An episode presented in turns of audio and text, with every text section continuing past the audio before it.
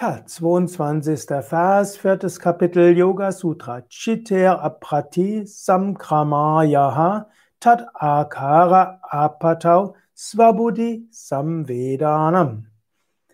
Wird das Bewusstseins in den Zustand des Nichtwanderns gebracht, kommt die Selbsterkenntnis.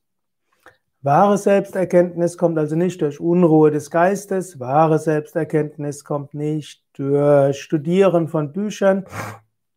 Wahre Selbsterkenntnis, also Swabudhi, kommt und dann Samvedanam, also vollkommene Wahrnehmung, vollkommenes Wissen in Verbindung mit Swabudhi, also mit Selbsterkenntnis, kommt wie über und auch noch äh, Buddhe Akara Appataul, also im Grunde genommen kann man sagen, die Erkenntnis der wahren Natur, die Selbsterkenntnis und vollkommenes Wissen, also drei Dinge kommen letztlich, wenn das Bewusstsein in Aprati Samkramayaha in einen Zustand gebracht wird, ohne Umherirren.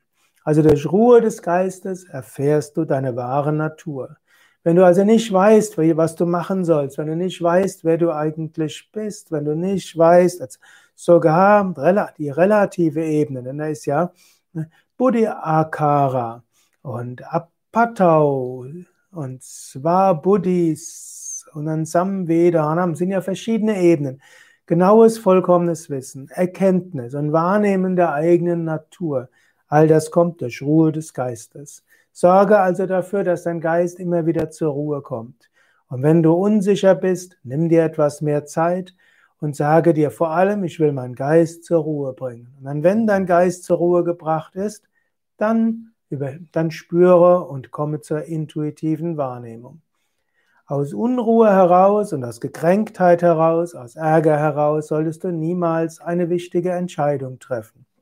Entscheidungen sollten kommen, wenn du in dir selbst ruhst, Zugang bekommst zur Intuition. Kleinere wie auch größere Entscheidungen. Om Namo Bhagavate Shivanandaya.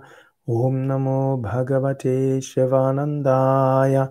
Om Namo Bhagavate Shivanandaya.